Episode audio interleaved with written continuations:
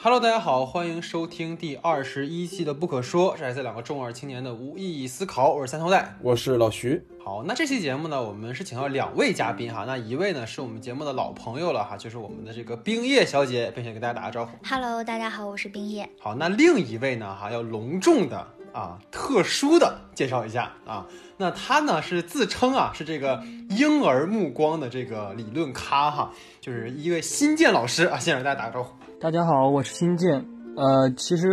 这个 slogan 我其实想说的是，对于我来说，理论或者哲学不是学院的象牙塔，不仅仅是在过去的纸固执堆里。哲学是婴儿的目光，是希腊哲学最开始所描述的惊奇震惊，是对不可说的演说。对，这就跟我们的节目完美联系上了，对吧？呃，我觉得哲学在面对电影也是要带着婴儿目光，而不是去用理论去切割影像的肉体。所以今天很高兴能够做客不可说，和老戴、老徐还有冰叶一起探讨《真相》这部电影的真相。对，那呢，其实请到新建非常的不容易哈，因为新建呢，他本人是一个这个学富五车啊，满腹经纶，哈哈。其实其实他是一个非常呃去研究哲学比较多的一个一个朋友了，所以说其实之前呃在看很多电影跟他交流的时候，都能有很多很多的收获。所以这次呢，其实是花了很长的时间哈，跟新建去对这个时间能让他来录一次节目，因为他本身也是在湖北，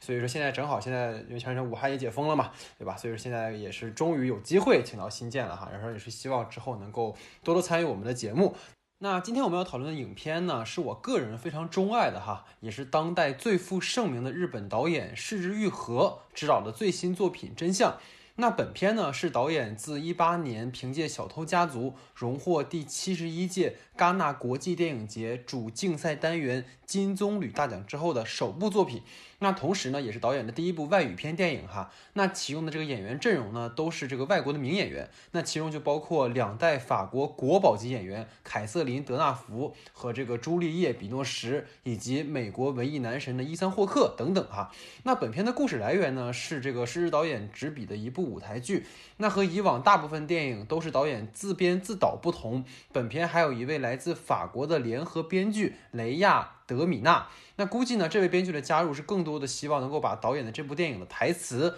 包括在人物设定上更加的符合这个法国的故事背景哈。那除了自编自导之外呢，导演本人也是本片的剪辑哈。那其他的影片主创呢，从这个摄影到配乐都是清一色的法国人。那光从这个配置上哈，就可以看出本片应该算得上是一部纯正的法语片了。那本片的故事呢，主要是聚焦于这个凯瑟琳饰演的老演员法比尔与其作为编剧的由这个比诺什饰演的卢。米尔的母女关系展开，那借由这个法比尔出版的回忆录以及出演的一部关于母亲的电影呢，这个母女之间过去尘封的一些记忆被再次唤醒啊，而他们呢则要共同再次去面对那段不愿意被回忆起来的过往。那能够看到本片虽然是一部外语片哈，但是从这个影片的视觉符号到故事上的这个情节和人物以及主题的设置，都能看出有特别强烈的失之愈合个人的作者的印记和符号。那今天呢，就让我们一起来讨论这部真相哈。那下面进入到影片的讨论环节。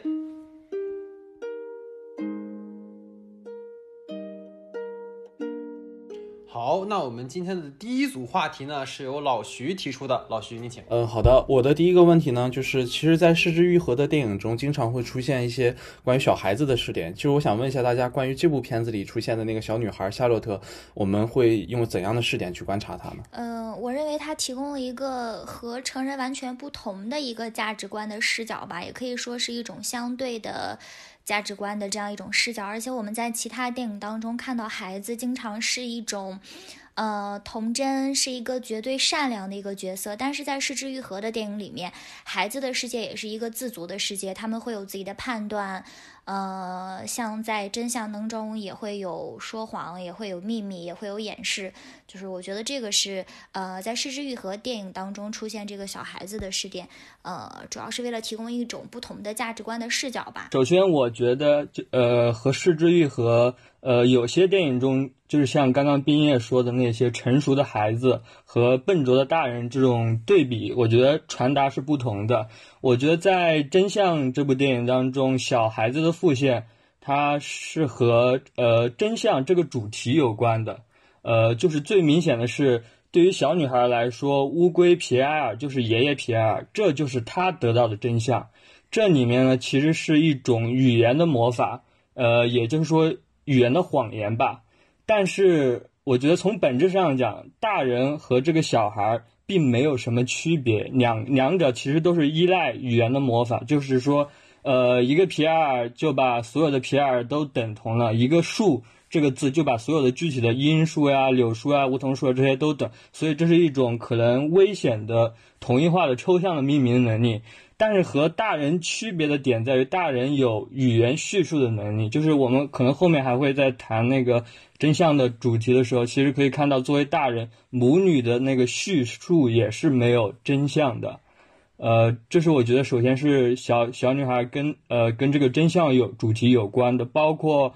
呃，同时，小女孩对那个法国小演员的谎言，谎称自己是好莱坞的演员，然后去挫挫败了对方的那个高傲感，以及父母对他的一个谎言，隐瞒了父亲没有在演戏或者可能是失业的一个事情吧，就是在说一一方面，所有人不论大人小孩都在说谎言，也都处于谎言之中。嗯，我们其实可以去思考一下，就是法比安，也就是德拉福，呃，对比洛什的谎言和比洛什对他的那个呃女孩的谎言的一个呃同语义。另一方面呢，其实是有些谎言并不完全像是像德拉福开始说的那些谎言那样，呃，一定是一种逃避啊或者伤害，对吧？呃，这个是跟这个小女孩跟这个真相呃有关的。如果我们就是仔细观察小女孩主导片主导的那个片场段落，就在第一次去片场的时候，我们会发现这个段落其实重复了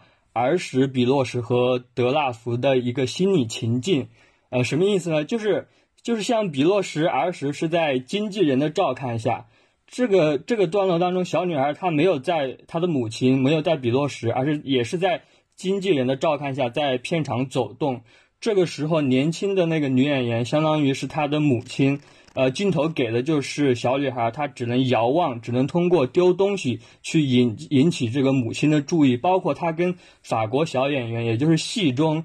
的那个女儿，也有一种隐隐的对这个女儿身份的这种对峙。其实，这也许就是比洛什当年儿时在片场的情境。这种而而这种情境呢，其实是和比洛什现在他认为母亲不关心自己的叙述是相对抗的。就是说，电影一开始在语言上，他其实是在支持比洛什的叙事，而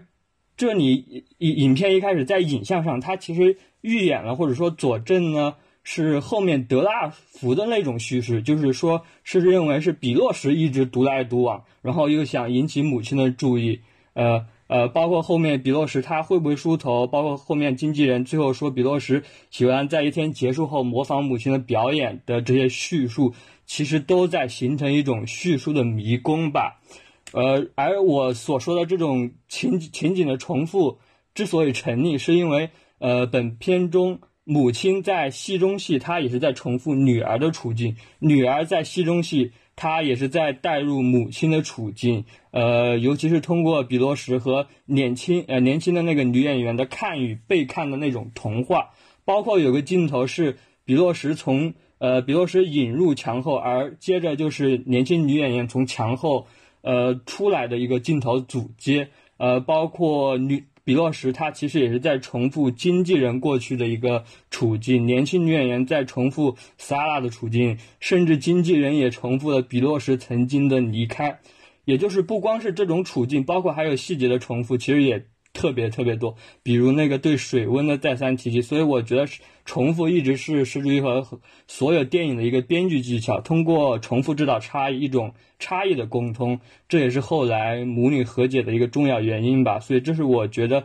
小女孩一个是跟真相这个主题有关，以而这其二是跟这个重复的编剧技巧有关。其其实新建已经在往后去说到可能这个角色对于母女，就是他们本身母女那个主线的一个影响了哈。那我其实可能还是想先落回到这个小孩子试点本身，就是刚才其实就无论是新建还是冰叶，其实都在讲，我觉得这个儿童试点在这个片子里面呈现。是偏功能化的。就是你看，如果说我们回到像是玉和以前的作品序列里面，你像《无人知晓》里面，其实导演对于大儿子明的这种刻画，包括像《小偷家族》里面，他对于祥太和父亲，包括说以孩子的视角去看这个重组家庭。他那种复杂的情感，其实都会比这个片子里面对于夏洛特的这个人物塑造可能会更加的丰满一些。而这个片子里面这个孩子，其实更多的其实就像刚才二位讲，他有更多的指代性，而不是说他本身有一种角色的那种性格。你当然说可能有孩子的童真，他比较相信谎言，或者说他会呃有一些小小谎之类的。但是好像这个角色没有很特别，他好像就更多的就像是导演他过去延续下来的一种作者性的一种，他对于儿童的。拍摄的一种符号性的一种东西，就是他可能也不自觉的把这种儿童视点带入他的故事里面，然后这也是他比较擅长的，所以我觉得他可能并没有在这个角色本身上有更多的琢磨，你看不到这个孩子他本身的一些判断，这个可能是我觉得可能他跟以往他同类的这些儿孩子的片子不太一样的地方。那刚才其实二位也说了很多，我再稍微补充一点吧，就是说这种功能性其实一方面如果从情节上来讲，其实他也有在强化两代人的恩怨的这个。作用，比如说像一开始，其实夏洛特去拿给就是卢米尔，让他去读给自己听那个文森森林的魔法。然后其实这里面有交代说，卢米尔说他小时候是喜欢这本书的。然后包括这本书到后面也是为了就是卢米尔跟法比尔之间的和解有一个铺垫，因为就是法比尔说他是因为女儿喜欢才去演了这个魔女的形象嘛。然后包括那个玩具屋也是，就是导演其实是借小女孩的视点去拿到这个玩具屋，其实也是引出了就是卢米尔在儿时其实对于母亲是有一种崇拜的。就包括说，你看夏洛特他第一次到那个卢米尔的房间的时候，是把那个玩具屋的两个纸人，其实比作了妈妈和外婆。就某种程度上来讲，其实卢米尔是在借着对女儿付出更多的爱，去填补了一些自己在小时候缺失的那部分爱。他不想让自己的这个孩子去重新感受说自己的母亲缺席的那种痛。所以这里面你能够看到很多，就是说父母去宠溺女儿的戏，其实我觉得都是为了这个目的。而且这些其实反面又让法比尔其实。有一些刺激，因为他其实从这个方面，从现实层面，因为我们还会讲戏中戏嘛，他现实层面其实意识到说自己的这种缺席，可能对于孩子的陪伴减少，其实是有很大的影响的。那再有就是说，可能从主题上，我觉得刚才已经新建讲的很具体了哈，我觉得没有太太不用再去重复，但我觉得可能跟。呃，新建有一点点不太一样的地方，就是虽然说儿童跟呃成人都在撒谎，但是我觉得这两种谎言的程度是不一样。除了是这种话语组织的程度不一样，但还有就是，比如说刚才提到，就是夏洛特他其实说，呃，跟这个演戏的同学说自己在好莱坞演戏，因为他有这种他想要面子嘛。但是其实孩子的谎言是很简单的，他这种谎言他说出来之后不会伤害到谁。但是大人是不一样的，其实你能很明显去看到，就是法比尔的每一个谎，比如说他对于自己的这个演员，在在他那个自传里面去写了很多跟事实不符的事情，他直接就导致了他的那个管家离开他，包括他的女儿跟他的这个隔阂更加的大。所以这里面其实可能也想去衬托出，就是夏洛特谎言的这种无关痛痒和成人谎言这种复杂性之间可能会有一些关系。就是其实在我个人的观点里，其实小孩子的试点。其实更像妈妈和发比安之间的那一面镜子，他其实借由这个孩子投射出去的。仍然是那个被笼罩在法比安很强大气演员气场下的那个小孩，他其实又是一个会借着这个妈妈借着这个孩子向法法比安去表达他们这个家庭究竟是处于一个什么样幸福美满的一个状态，他又会在接受到整个呃包括自己奶奶可能会呃就外婆可能会对他说，这可能这个乌龟可能就是你的爷爷给他起了这样名字，他也在接受了这样一一系列的东西，就我觉得他其实更像于在这个家庭组织下每一个人的状态，他给我们体现出来的就是孩子。虽然只是一个孩子，可能就像之前说的，跟呃《失之愈合》之前电影里出现那些有有有主观能动性的那些小孩子们可能不一样，这可能是一个完全具有功能性去接收的像一面镜子一样的小孩子。但我其实觉得他虽然不理解这些大人们的世界，虽然给我们呈现出来的这这一样的一些变化，但是在我们观众的眼睛来讲，他其实是对我们来呃非常有助于我们去理解这些电影之中世界变化的这样的一个非常好的一个途径。其实我是会这么样。把它去理解为整个电影的一面，体现母女关系之间非常有巧妙的另一面镜子的一个方法。嗯嗯嗯。所以所以其实我挺挺好奇各位，就比如说刚才我讲到嘛，比如《小偷家族》里面，你对于那个呃小男孩的那个塑造，其实他本人是有。他的一个判断和选择在里面的。你包括说一开始他让他叫爸爸，一直不叫，然后到最后其实有一个转变，包括说他其实做了那个让他们家分崩离析的那个决定，就是你能够看到导演其实给这个孩子倾注了更多的情感，但这一部里面这方面明显少了很多，我就不知道各位可能觉得这方面。呃，你们觉得这种比重的权衡，在这部片电影里，你们觉得合适吗？还是说觉得可能确实是有一点缺失的？其实这个问题，我觉得是因为，呃，这部电影的叙述主体是母女，也就是德拉夫和比洛什，他没有把重点放在小女孩的这个身上。其实你举的小偷家族的例子，他他的叙述主体是整个家庭，也就是呃三代主体作为一个。呃，社会结构的考量，所以他对三代的呃一个主体都倾注了非常细致的呃铺垫啊描述啊。但是像以前的，比如《比海更深》以及更早的那些电影，其实它如果聚焦的是成人的世界的话，其实里面的小孩的内容就相对于呃边缘化一点。我觉得这是因为这个剧本它就是围绕着呃母女这个结构来呃组织的。明白，但但是其实我我我就补一句，就是我会觉得，比如说像《步履不停》里面也有一个小男孩，对吧？但你不会觉得那个男孩在那个故事里面有特别多的，就是情节去一定要让他出来。但我会觉得真相里面他会刻意去给一些女孩的这个戏，你知道吗？就是会，你觉得。你比如步履不停或者前面的戏，你好像没有说这个男孩可能承担了更多的叙事上的，包括刚才我们可以去分析他主题上的东西。但这部片子里面，其实可能这个孩子一出来，每一场戏的这个就是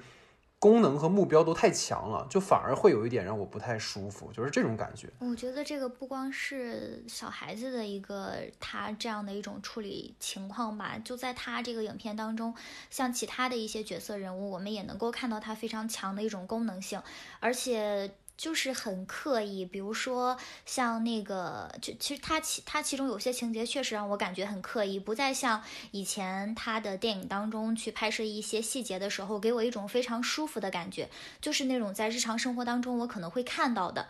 但是在这个影片当中，它就是，呃，有些地方处理的会有些刻意，比如说像那个卢米打开电脑去搜索，就是关于他母亲要拍这部电影的一个信息的时候，他那个，呃，电脑的。图片，他那个电脑的屏幕是他女儿的照片。其实我并不觉得这一个细节对于我来说是多么的日常化，会给我一种很刻意的感觉。我觉得，嗯，应该是他的在处理剧作方面，无论是对于这个小女孩，还是对于其他的人物，或者是对于一些细节的处理，可能都多了一些这种刻意的痕迹。才导致了会有这样的感觉。可能就是在我的理解里吧，我是觉得，就你刚才提那个例子也很好，就是说到步履不停里面那个小男孩，就一直不叫他，就是直呼这个那个梁子小梁那个名字嘛。就是我觉得其实他里面只是想去通过这样一部分性，其实他只是很很随意的一个随笔，他只是借着这个关系去反映这个呃继子和这个继父之间的这样一个非常微妙的一个关系。包括其实这个继子和继父这个关系也不是他想强调的一个主题，他想强调的是那个受到。伤害的那个家庭，这些变化就是这一个东西，只是服务于他那个大的主题里的一件事情。但是如果放回到我们真相里这部片子里来说，就像我刚才表达我的观点里说的那样，就是可能小女孩她压根就是能呃，妈妈和法比安其实是个母女关系。那这个小女孩和妈妈之间其实也是一个母女关系。她在这样的一个祖孙呃三代里头，处于一个最小的一个辈分的这样一个小孩，她接受到的所有的这些信息来讲，她可能只是一个去也都是亲生嘛，都是原原生的这样的一个状态的话。其实对于他来讲，其实无没有什么可着重去描写的那种状态。他可能就是用他这种小孩子的身份，去对于那些家里可能呃需要的，包括体现母女冲突，或者是女儿呃就是女儿会拿这个呃小女孩去做什么事情来讲，就这些方面可能是他着重会去使用的一些地方吧。就我觉得生硬或者是呃稍微有一点强加的点，突然是有的吧。但是我还是觉得可能。也没有什么更好的方式可以去创造吧。如果说，嗯，以它为一个非常融入的一个试点，或者以它为非常精巧的一个试点的话，那可能整个故事就要变一样。因为整个故事的主体，我们后面可能还要聊，就包括戏中戏，还有包括这些母女之间关系，那个可能是更大的一个部分吧。好，那在这个老徐的话题之后呢，就进入到冰叶的话题讨论时间。那冰叶，你我想提出的问题是，这部影片它还是失之愈合擅长的家庭伦理剧，展现的是人与人之间的那种细微的情感，家庭成员之间那种，呃，微妙的关系。除此之外呢，对于影片的空间、时间和它的运镜方面，都能够非常明显的捕捉到导演往日的痕迹。甚至有时候会让我有跳戏的部分，比如说拍摄一些物象的时候，落叶啊、街道呀，包括很多音乐，那种时间流逝感和生命感都会让我产生错觉，感觉这是在拍日本的街道，东方感余韵犹存。然而转过头来呢，又是一张西方人的面孔，这种落差是会有让我有点不舒服的。相反，我们去看李安执导的《理智与情感》的时候，我就会把它当做是一部欧洲电影来看。嗯，这种感觉来源于虽然看到了很多失之愈合往日电影当中看到的那些痕迹，呃，有种过影迷瘾的感觉，但是很多打动人心的那种，呃，流淌在生活当中的细节不见了。举一个比较明显的例子，就比如说在食物这个环节上，我们在步履不停当中看到的是食物承载着记忆，食物把家人都聚合在一起，我们顿然发现。就是食物这个意象，它有着前世今生，是一种时间性的这种空间化的呈现吧。但是在真相当中，吃饭这一场戏就明显的变得比较单薄了。不知道，呃，三位是怎么看的？嗯嗯。就其实我我还是觉得，首先作为一个跨语境创作的导演，就是施之玉和可能跟李安导演身份上还是有一定稍微有一定的区别的吧。就违和感确实是有的，就是尤其是从整个影片的节奏和镜头语言上来讲，其实我觉得。他没有去强行的去像那种可能西呃西方会主流的那种文艺片的方方式去拍，就是能甚至让我感觉到他跟上一部《小偷家族》的那种节奏都不是非常像，就是很能很大的一个体现，就是能让我想到，包括刚才说到的，就真的跟步履不停的那种感觉非常像。就我觉得他没有去做那种非常强行的一个靠拢，他反而是用自己最合适呃就是自己最舒适的那种笔触去描绘了可能人物的状态啊，包括情绪。我觉得这是一个非常。可能是一个很舒适区的一个表现吧，就是他，而且他在去描绘整个人物的状态和情绪的时候，都没有像就是可能传统的那种法语片里头，可能去利用那种西方人很有冲击力的争吵和爆发，以及可能较为外放的那种直白的方式去呈现。就虽然在这部片子里可能是法语的对话或者是法语的对白，就我们仍然能感觉到就是那种在东方文化中可能流淌的那种内敛和隐晦的方式，就是这种细腻和。偏为绵密的方式，可能我觉得他还能在这样的一部家庭戏中可能打动我吧。就如果他可能完全向那部分去靠了，我觉得可能打动我的东西就完全没有了。所以我觉得在这种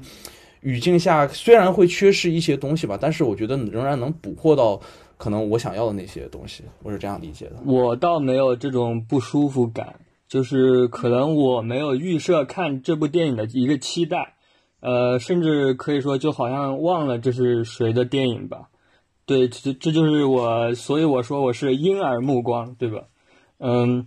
我我我觉得虽然失之愈合它一向在影像上并不太显眼，但是它也自成体系。呃，而在这部影片中，它其实也还是根据呃情境啊、语言啊、地域啊等做出了一些改变，包括增多了一些运动性的镜头调度，以及根据法国室内啊。它的那个餐桌的那个构成，而不是说日本房间的那种去强调一个空间的区隔，包括镜子那些物件。呃，而而刚刚除了像老徐讲的那个，呃，李安的那个跨文化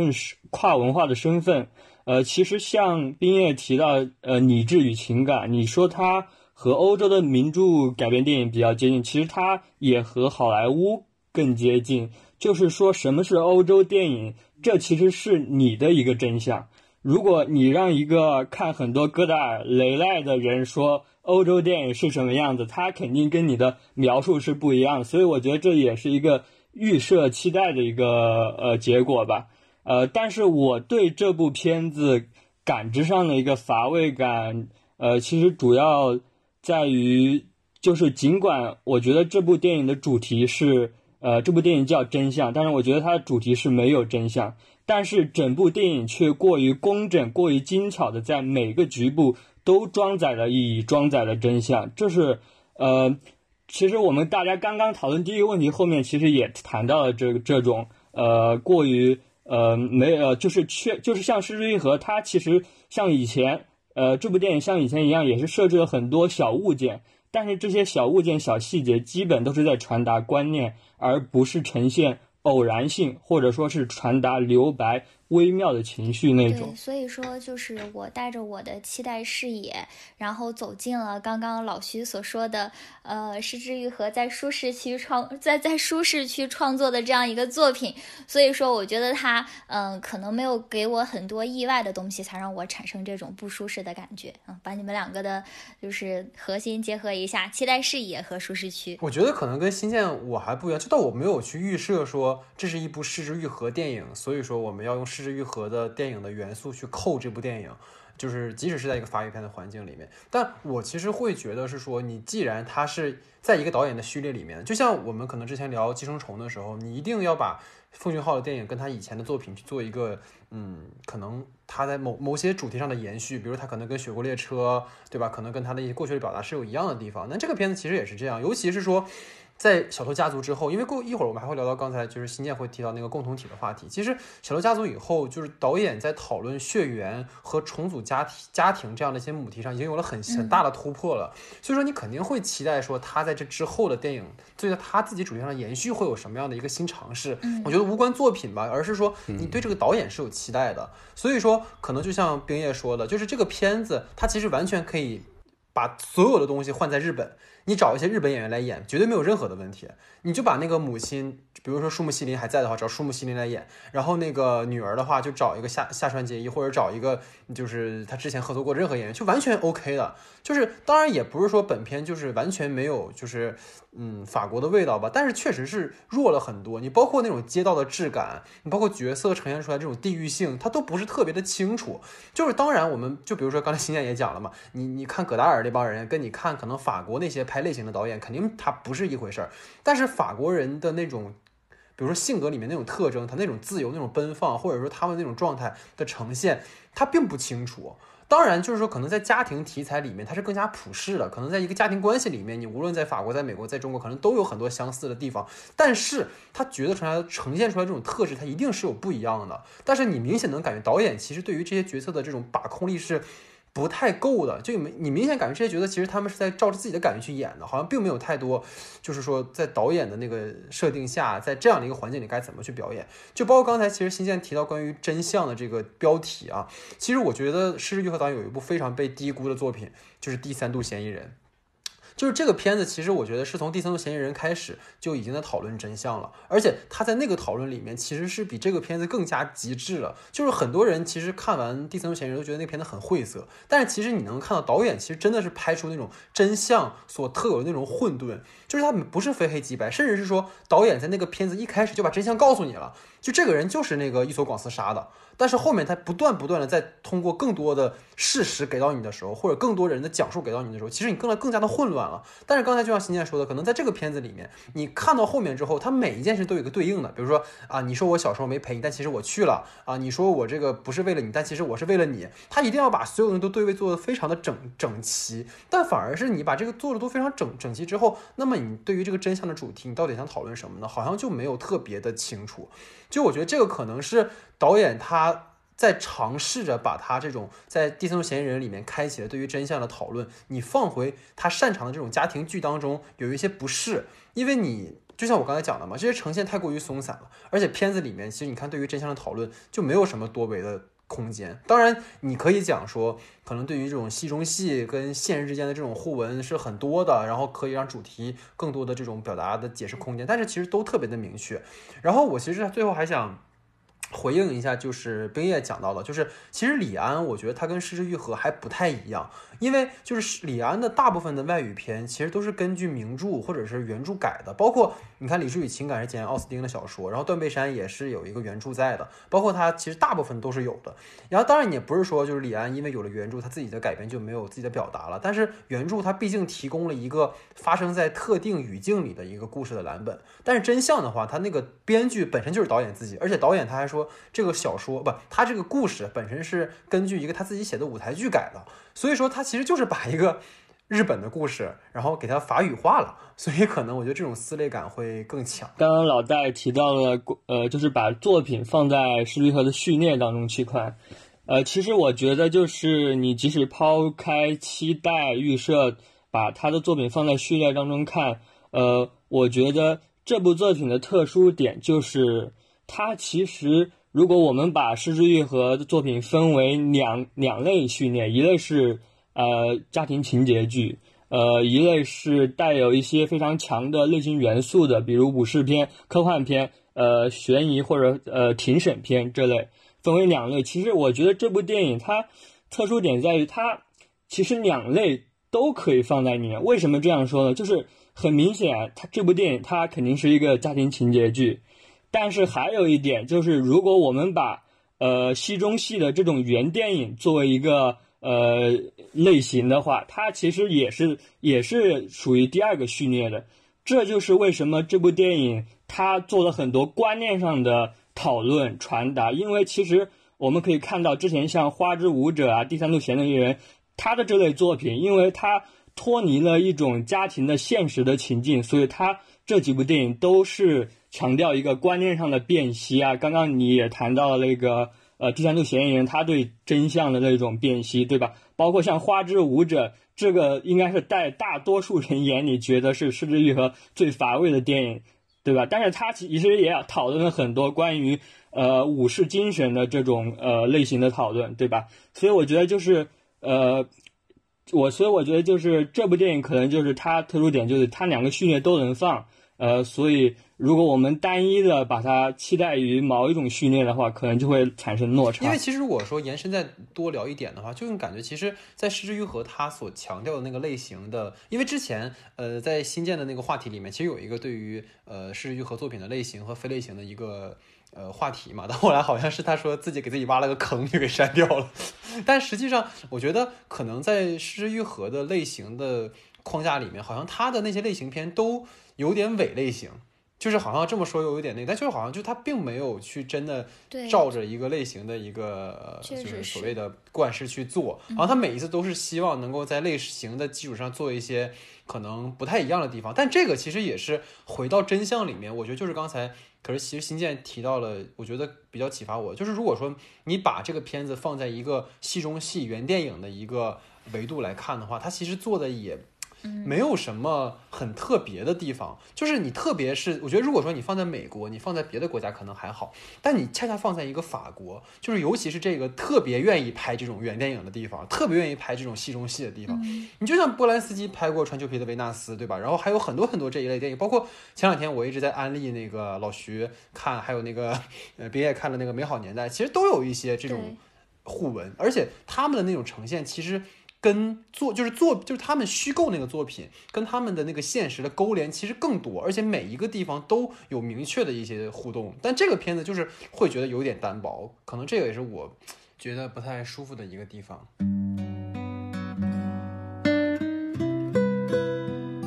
好，那在老徐跟冰月的问题之后呢，进入到我们的新嘉宾哈新建的话题讨论时间，新建你请。呃，我我想和大家探讨的是《真相》这部影片。嗯，是否对失之愈合的那个创伤后共同体这个母题有所延伸？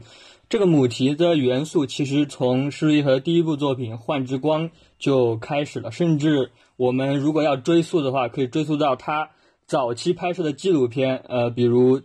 有一部叫做《但是在这个抛弃福利的年代》中的那种死亡创伤和社会批判的内容。呃，而关于共同体，其实有两个基本的问题，一个是共同体的起源是什么，就是是血缘吗？呃，呃，血由于血缘是一种先在的联系，呃，所以人们就会不假思索的认为，呃，因为血缘，因为我们是同一个家庭，他者就和我们等同了，融为一体了。但是在失之愈合的电影里，经常出现的就是血缘之间的相互伤害，乃至相互的抛弃。还有一一个就是共同体的形式是什么？呃，失之和的它有大量的家庭情节剧，但是也有一些像《充气人偶》《花之舞者》《第三度嫌疑人》呃，《下一站天国》距离等等，这些是非家庭乃至未来世界的后家庭。呃，我不知道，就是大家是对《失之愈合》电影中的共同体，或者说家庭、血缘这些呃内容是有什么样的看法？其实我觉得导演在这部电影里面，其实对于。所谓的创伤后共同体的这个母题没有更多的延伸，因为如果纵观导演的整个作品序列的话，其实刚才新建也讲了，就是我单从他的故事片来讲的话，其实《幻之光》的开始，导演就确实开始讨论这种个人对于共同体的渴望的这种表述。比如片子里面的梅子，她的祖母在她儿时就失踪了，然后丈夫的御夫突然的离世，这些其实对于她个人是非常重的一个伤害和打击。而当她与她的这个新的丈夫民雄再次组成家庭的时候，其实就是在借由一个新的共同体去重新建构自己妻子的这样的一个形象。然后以此来去对过去的这个创伤去做一个疗愈，而那个时候其实导演相对来讲还是比较温柔的，因为最后你可以发现，其实这个共同体还是拯救了，就是我们想说优美子的。但是这个母题其实到了下一站天国的时候也是也在延续嘛，就是你看那些在天国里面给离世的人去做送别的人，他们其实本身通过这个机构也组成了一个共同体，因为在这个机构里面的人，他们为什么会成为这里的员工，是因为他们其实是没有去选择过去的某段记忆，或者他们其实是忘记了那。对于这样的人，其实组在一起的时候。某种意义上，他们也给互相之间达成了一种我们说救赎，或者互相之间的这种互助。那包括到了，其实我觉得可能对于这样的一个母题的一个变化，我感觉的一个开始是在无人知晓的时候，就是无人知晓的里面，其实那四个孩子也组成了一个新的共同体，因为他们其实是同母异父的关系，加上他们的母亲其实是把他们抛弃了，所以他们之间其实是组成了一个比较牢固的依存关系。那如果延续从幻之光到下一站天国的话，可能他。们四个孩子就会一起相扶长大，然后关系会非常的好，而且他们都会长得很健康。但是实际上，在这个片子里面，大家知道，就是这个共同体，导演开始去重新反思它，就是它不再只是一个避难所了，反而是很不稳定、很危险的。你包括母亲给的这个钱，能不能让孩子能够生活下去？你包括作为大大哥的这个名，他本身也是个孩子，就是作为那个共同体里面的那个去。照顾所有的人，他本人就不成熟，而且他也根本就不知道自己担负了什么样的责任。而这一切，这个共同体其实最后导致了其中一个孩子的死亡。反而如果他们到了一个福利机构，可能就不会这样。但是因为他们太固守自己的共同体，反而最后就导致了一种悲剧性的发生。就包括这个片子，其实可能拍的很闲适、很童真，但内核其实非常的残酷。而且这个里面，其实导演也引入了另一个很关键的，就是包括他在后面的影片里有继续发展主义，就是血缘嘛，就是包括这个原生家庭本身的这种构建，这种天然的共同体，它是不是不稳定的？就这种讨论，那在后面他几部作品里其实没有了。那更多的其实是从《如父如子》和《小偷家族》这两部电影。那前者就《如父如子》里面，其实导演是通过抱错孩子。去探讨了血缘跟后天陪伴的关系，那同时也在延续新建的那个所谓的创伤共同体的这个母题。但是导演其实在那个结尾又回到了无人知晓之前的阶段，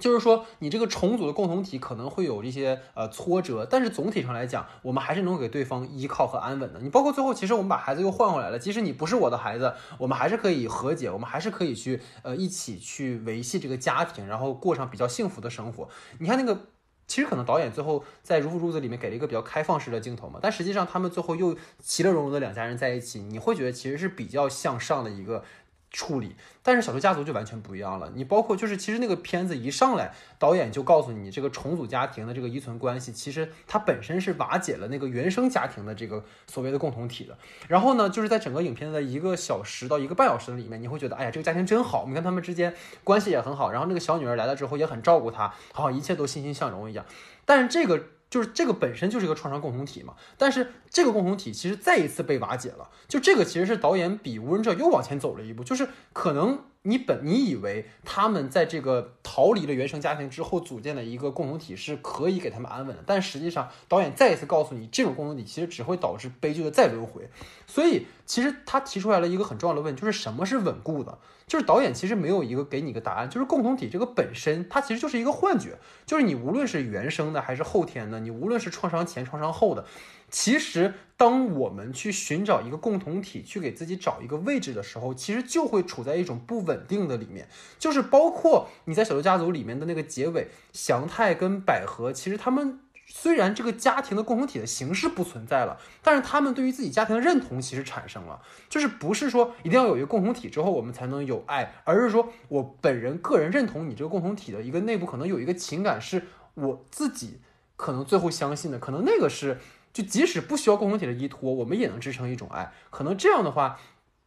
更能凸显出可能个体的一种情感吧，而不是说你用一个共同体去遮掩啊所有的东西。我觉得这个可能是我个人的一点拙见哈。那其实说回到真相上面的话，你能够看到导演对于整个所谓共同体的这样的一个阐释，又回到了可能一个相对信任的一个阶段。就是你你比如说卢米尔，其实最后他的家庭内部其实还是很，他本身他家庭内部就很和谐。你包括他其实里面有讲到说丈夫以前很酗酒嘛，但是最后一家人其实也一起扛过来了。这其实就是在跟你强调，家庭这个共同体的形式是可以拯救个人的。你包括卢米尔跟他现任的男友，其实两个人的关系也很和谐。你就相当于是说，本片其实跟步履不停中的关系，就是下一代人自己组建家庭内部是比较和谐的。那他们就其实是用这个新的共同体去疗愈自己原生家原生家庭的创伤，而反而是没有对他可能从。呃，无人知晓到小刘家族可能做了一个比较颠覆性的东西，可能来的更有超越吧，所以这个可能是我的一个理解。其实就是在我的理解吧，就是关于这个创伤后共同体，我其实觉得它是具有一个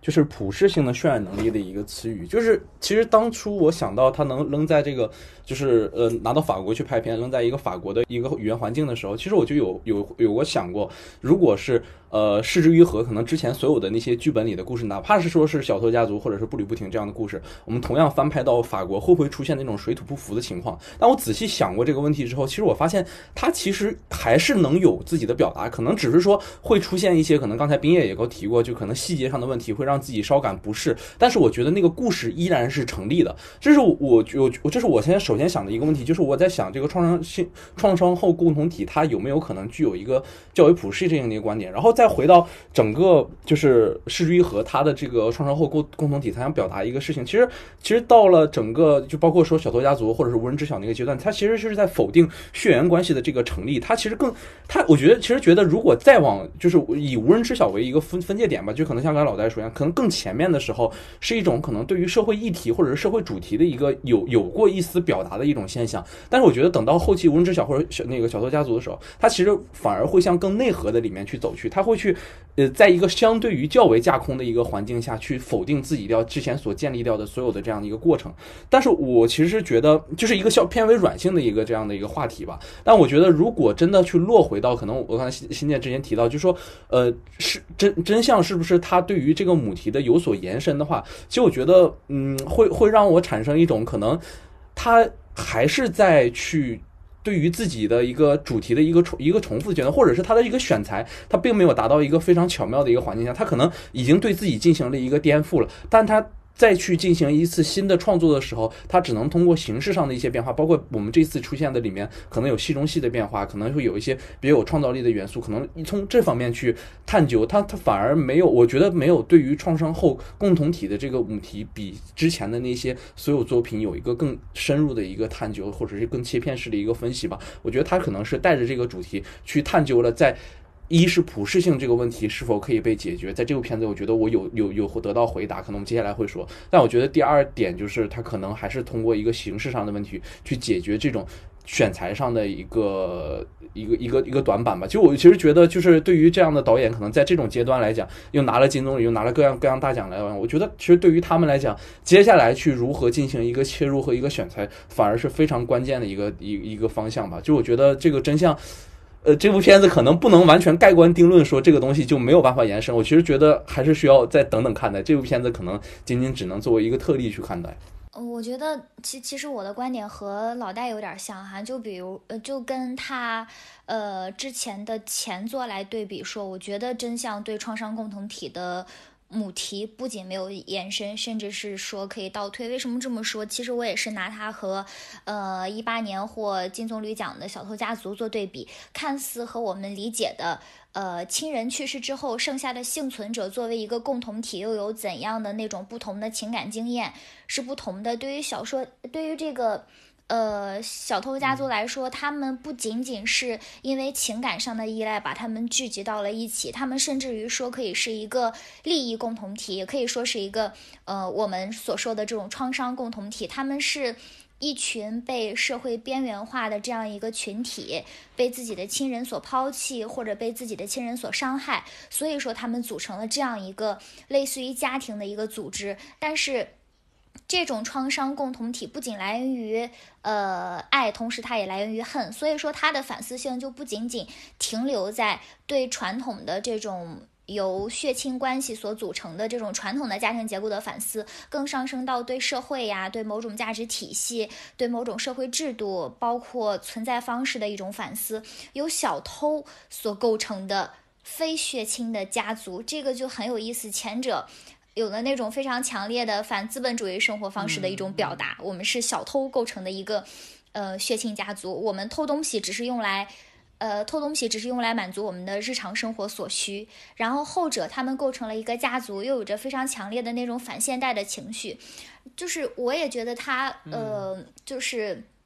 有种退后的感觉，是跟老戴是一样的，就是小偷家族，他最后其实是无解的。你并不能说祥太到了福利机构，然后那个小女孩她回到自己原本的家庭当中之后，他们的生活会幸福吗？他们可能不如当初在小偷家族当中的时候那种存在感更强，那种幸福感更强。就是你会发现，就是这。嗯，但是你又没有办法保证说像无人知晓里面那样，最后导致了那样的悲剧。如果他进入福利机构的话，可能不会导致那个小女孩的死亡。就是他在小偷家族里面，最后是一个，嗯，最后是一个无解的吧，是一个没有回答的这样一种状态。我觉得就是这个是我很喜欢这部电影的一个原因。然后他回到呃真相的时候，他其实又开始强调那种来源于血亲的那种稳固的共同体，可能也是为了就是刚。刚刚老徐所提到的，他可能是为了这种普世性的表达，因为西方的家庭结构和我们东方的这种对于家的观念，这个家庭结构还有所不同，所以说他要更要去强调那种家庭关系，强调那种来源于血亲的稳固的那种共同体，那种共同性所具有的那种普世性吧。呃，就是刚刚大家其实已经梳理了诗玉和电影中的一个共同体的线索。呃，然后我就从创伤和共同体的关系上来切入看一下，就是从创伤和共同体的角度，其实一方面它是一个心理问题，呃，创伤包括像死亡这种绝对创伤，它呃是如何去撕裂旧的那个共同体，但是呢，它又是呃如何去促使人们重新建立新的呃认同以及建立起新的主体性的一个契机。就是像不离不停中，比如说长子死亡，或者说像本片中萨拉死亡，就是它一方面是思念，其实它一另一方面也是一个重建的契机。尤其像呃，比如说还有小兔家族中有你是怎么在呃这个新共同体中获得新的名字以及妹妹的这个符号的身份，从而形成主体性的，这是一个呃心理精神分析的一个层次。另一个层次，创伤和共同体，它其实也是一个。社会问题，呃，当然最典型的就是刚刚呃那个冰叶提到小偷家族。我们说失之愈和他治愈血缘，他不是简单的在治愈血缘本身，而是在反思主流社会中共同体以血缘这样的单一逻辑作为起源，以家庭作为一个形式的，它所产生的种种问题。对这种同一化问题，其实在历史上，它甚至会导致像纳粹那样的民族共同体。包括失之愈合，他为什么会讨论共同体这个问题呢？其实也是跟日本的在九十年代之后一个新自由主义经济和新国家主义经济的一个现实问题有关。这个这两个方面其实套用到我们现在也是一样，就是简单的说，就是市场经济它是把人的价值统一化，而国家意识形态把人的观念统一化。自由经济和威权政治两个相互补充。你说简单点，其实你就可以看经济生活把人们弄得非常的疲惫、孤独和空虚，而煽动起来的民族主义又怎么去填补这种空虚，形成一种集体的安全感？这个是呃创伤和共同体的一个心理层面和一个社会层面。而像小偷家族当中，他每个人物他都是带着创伤，然后自行选择，而不是因为现在的血缘逻辑聚合而成这个共同体，他们没有血缘，但是就像刚刚大家说的，最终这个共同体的这种乌托邦，呃，社会理想还是携带了家庭形式的种种问题，就是在他者性的消除，在封闭中逐渐统一化，最后崩溃了。呃，但是呃，刚刚大家也提到，就是其实，呃，他们在分离之后，反而有一种更加紧密的相互认同，包括小男孩最后。没有发出声的那个爸爸，其实，在这一刻，他才真正的认同了这个家庭。这就像呃呃，法国的那些哲学家所从巴塔耶到布朗肖，尤其是布朗肖，他提到的一种无法言说的共同体。所以，我觉得《小偷家族》他的确是对共同体这个论题的有一种新的表述。呃呃，包括这种循环循环的嵌套，就是跟他早期作品《距离》中。呃，那个邪教成员的共同体，它其实是对社会共同体的一个批判，但是邪教成员的家属所形成的一个新共同体，又是对邪教呃共同体的一个批判。在小偷家族也是这样，小偷家族批判了社会共同体的种种问题，但是最后的开放型的那个相互认同的共同体，其实又批判了小偷家族呃这种形式。呃，这是我觉得小偷家族的确是呃新的表述，而本片。呃，我觉得真相首先在叙述主体上就是开始说过，就是他其实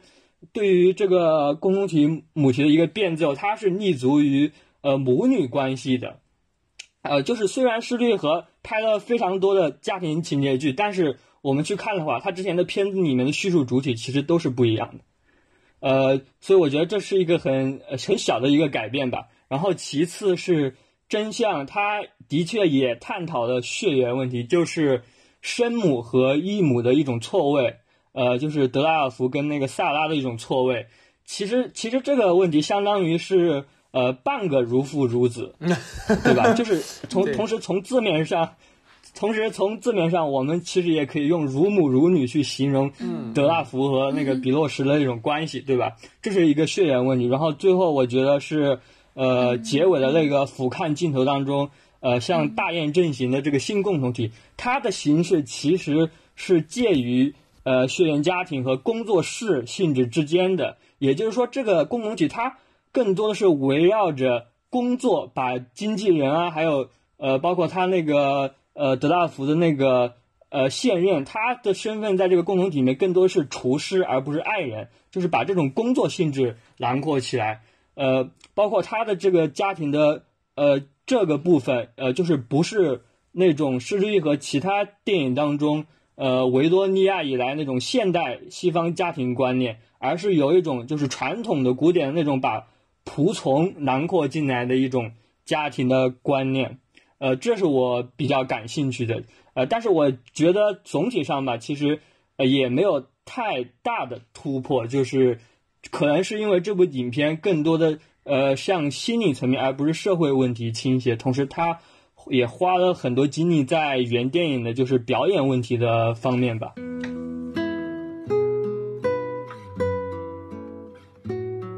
好的，那其实呢，结合刚才新建说的话，就引入到我的话题了哈。其实我觉得在施玉和的作品里面一直在强调一个，就是缺席的在场，或者是说用一种话，就是他一直在悼亡先人。但这种悼亡先人，并不是说我们去嗯。不断的把这个人作为一个阴影的存在，而是说他其实是在讨论这个死亡本身对于在世人的影响。包括导演在很多他的书里面都有讲到这样的一个主题，包括这个主题其实是从他的幻导处女作《幻之光》就在开始讨论了。那其实刚才也讨论到关于共同体的话题嘛。那其实对应到这一步的话，其实我想跟三位再接着讨论，就是导演在呈现萨拉这个角色，也就是说他所在儿时因为母亲的缺席而。产生的这种新的共同体和他对于这个母女关系有怎样的影响？就包括说，可能他最后呈现出这个死亡，他想要去，嗯，对主题上有什么样的阐释？想跟三位去讨论这样的一个话题。老戴提到了缺席的在场，就是这个呃去世之后，呃在世者的记忆当中，这个。去世的人他是怎样的一个形象？我们可以看到，就是在世者的记忆把去世的这个人，呃，美化成了一个非常完美的形象，并且会和活着的这个人形成一个对比的关系，而且通常都是活着的那个人不如去世的那个人。呃，主要是呃，像他的这个真相，还有像步步履不停，呃，和《海街日记》里面那那种是不一样的。就是让我印象比较深刻的是，《步履不停》里面有这样一个情节，不知道大家还记不记得？就是在做呃玉米田螺腹的那一段。就是他们讲起关于这个食物的一个往事，就是爸爸他去偷了邻居的玉米做玉米田螺腹，结果邻居这时候正好拿来那个丰收的玉米送给他们，呃，厨房里正好响起了那个炸田螺腹的那个噼里啪啦的声音，特别尴尬。这个时候儿子站出来就说：“早知道不去水果商店买玉米了。”他就把这个给。呃，掩饰过去了，但是是谁说的这句话呢？就是母亲说，是纯平说的，就是他的大儿子说的，死去的那个儿子。爸爸还非常骄傲的回应说，啊，他一直很聪明。但是后来良多他就刻意的去澄清了，呃，他说当时是他说的这一句话。就我们在这里可以看到，就是死亡一次又一次的美化了，就是。意外去世者的这个形象，并且不断的给现世的人造成影响。同样，在真相当中死去的萨拉一直和眼前的母亲做着对比，从演技一直到作为母亲的这个身份，其实是和布吕不停当中的纯平是一类的角色，是神圣的，是完美的。但是由于他的死亡也是现实，就是由于他已经去世了，已经死亡了，所以说也是。现世的人永远无法抵达的一个存在，我们永远都没有办法成为自己想成为的大人，我们更没有办法成为自己理想中的人。就是活着的这些人都在固执己见的继续的以自己的方式生活着，哪怕他们非常的平庸，就这个才是生活的常态。就是你会发现在他的电影当中，生与死不断的交织，就不断的影响和重构着。家庭人员之间的这些关系，就 s a r a 和母亲在相处的过程当中，他凝聚了就是过去是怎样的，现在是怎样的，包括未来可能是怎样的。我觉得他在呈现人物关系的时候，这个是比较有意思的地方，它包含着很多的可能性。嗯，在呃这个真相当中，最后他其实是以那个 s a r a 的离开，就是 s a r a 他远远的走开了。嗯，以这样的一个形象来终结了这个真相。其实我也就是想问一下大家，你们觉得最后这个结尾，他是呃，对于这个死去的人是持一种怎样的态度？和我们在步履不停当中看到的，呃，就是后来呃，爸爸和妈妈都已经去世了，然后这个良多去给他的父亲、母亲，包括他的大哥去呃，继续的。呃，祭扫就是你觉得有什么不同，或者是说，就是真相里面有什么新的地方？其实，其实我是这样理解的。我是首先还是说，我觉得在真相这部片子里吧，就是莎拉这个角色其实有一个非常好玩的一个设计，就是它里面有一个马农这样的一个角色，就是他其实。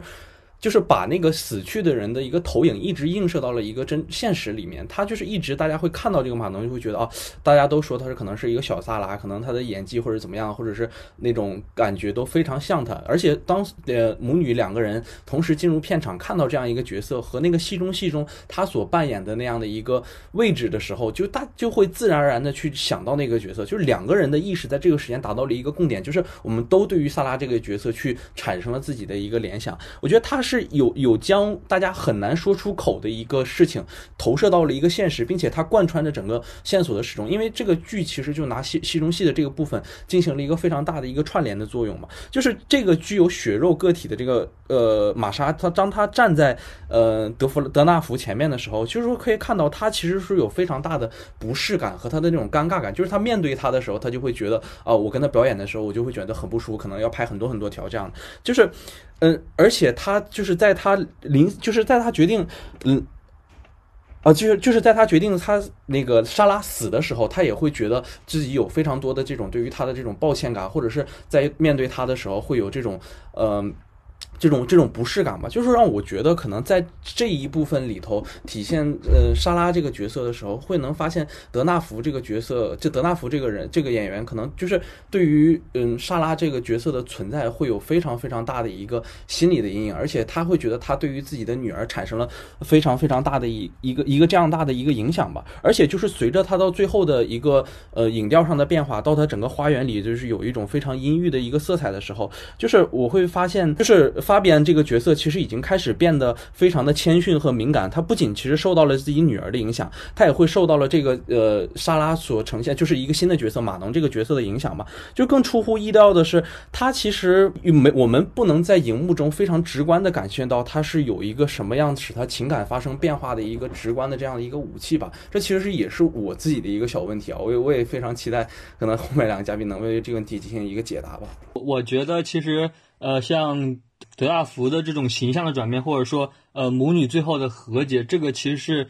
呃，跟这个萨拉，也就是这种缺席的在场这个主题是紧密相关的。呃，其实我们也可以，因为刚刚谈到那个创伤后共同体，其实可以从也从这个角度来阐释一下这种缺席的在场，就是因为创伤，包括死亡性的创伤，它。其实都意味着一个空洞，一种不可能的可能嘛，也就是它其实就是一种缺席的在场，因为它的意义是人们在回溯，在后来建立起来的，然后，呃，通过这种回溯，人们生产出各自的真相。像呃呃，蜘蛛一条早期的《幻之光》里面，其实女主角到最后其实都没有能回答奶奶和丈夫留给她的那个死亡之谜，就是幻之光到底是什么，其实她还是不明白。呃，而在本片当中。比如说，关于萨拉死前的那个情景，母女两个人用来填补这个创伤的真相都是不同的。他们都是从自己的视角，呃，去生产出一种真相。呃，这就这是创伤跟这种认知对象的一个关系。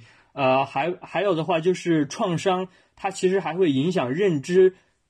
主体本身。比如说，呃，《海街日记》当中大女儿的性格，她是怎么来的呢？包括真相你，呃，我觉得德纳福这个形象，他表面上是一个自负的、呃虚荣的、毒舌的、呃吹毛求疵的这样一个人，呃，实际上我觉得这些都是在掩盖他是一个不知道怎么和他人和群体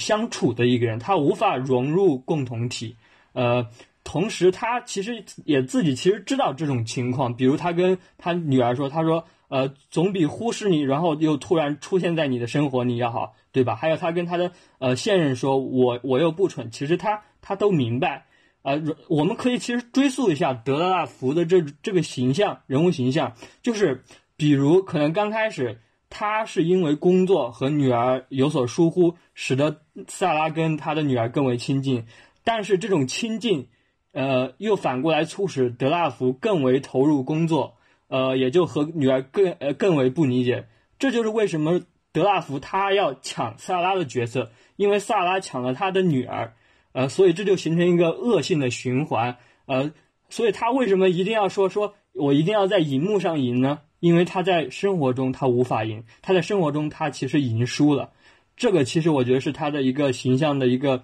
创伤的起源，呃。而德纳福和比洛什其实就是通过我们前面说的，呃，第一个问题当中，就是那种重复的处境是去走向和解的。这个问题其实也是德纳福这个形象怎么转变的，也就是在那个马龙这个年轻女演员身上，其实我觉得是有三重指示，就是首先是她本身，呃，其次她是萨拉的一个替身，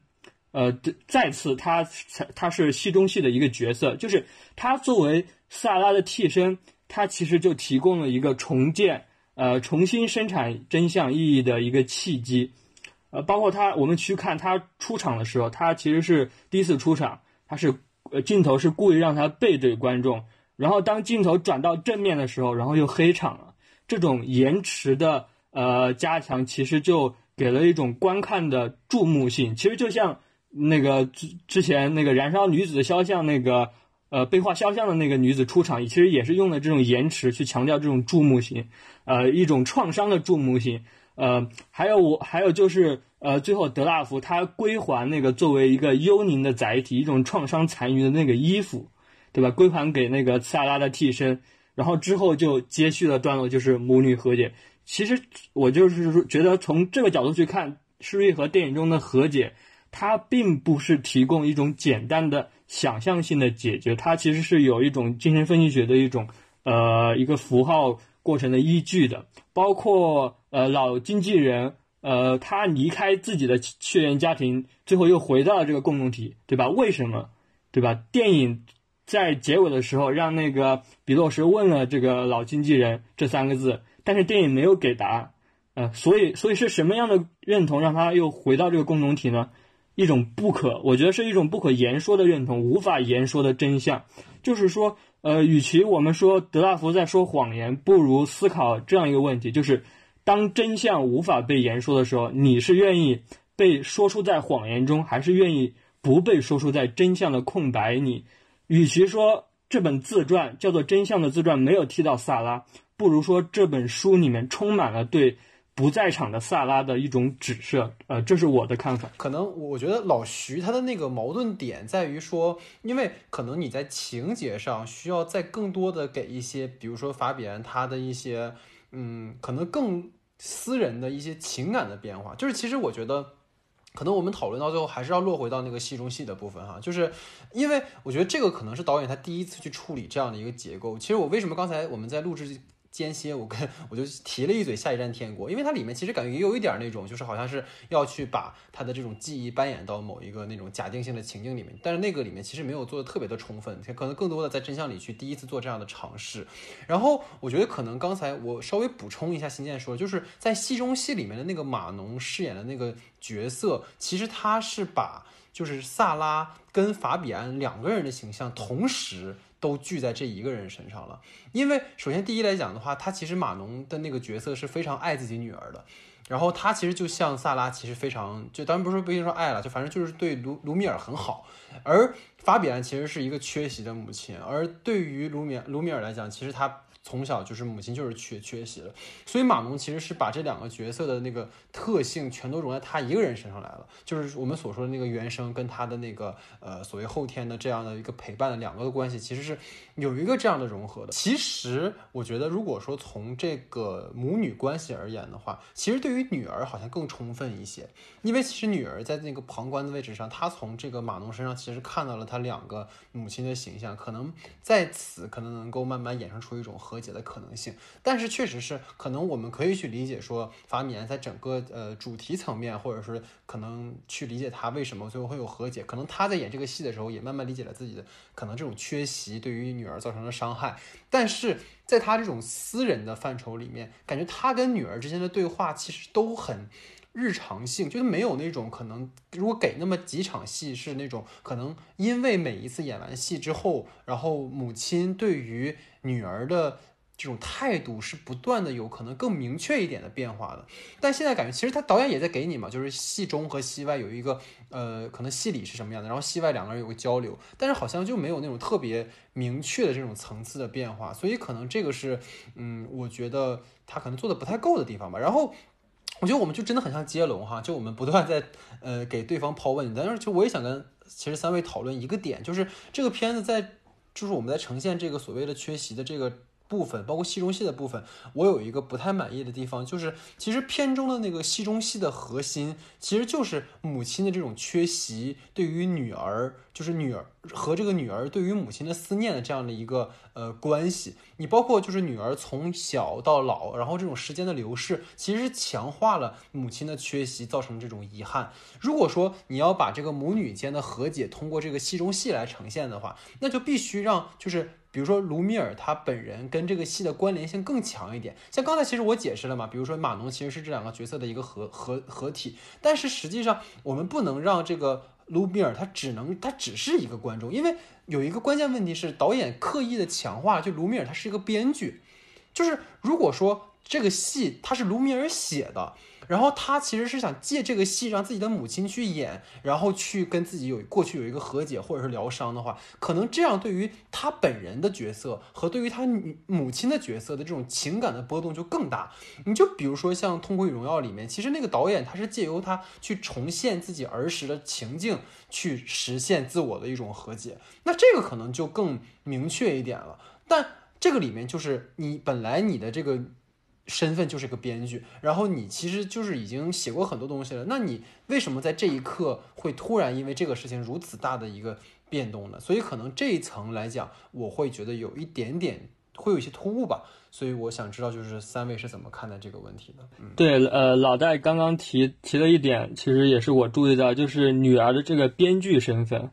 呃，但是这一点其实我想留到下一个话题，就是跟真相有关，呃，这个地方我就不展开说。但是，呃，我单纯从这个戏中戏这个角度，我觉得这可能也是作作者的一种惜墨，就是爱，就是他。觉得能用戏中戏去阐释的，就不再去用现实的部分去呃重复那种情境。就是我刚刚说的那个三重指示，就是呃，他女儿在现场，她一直是和那个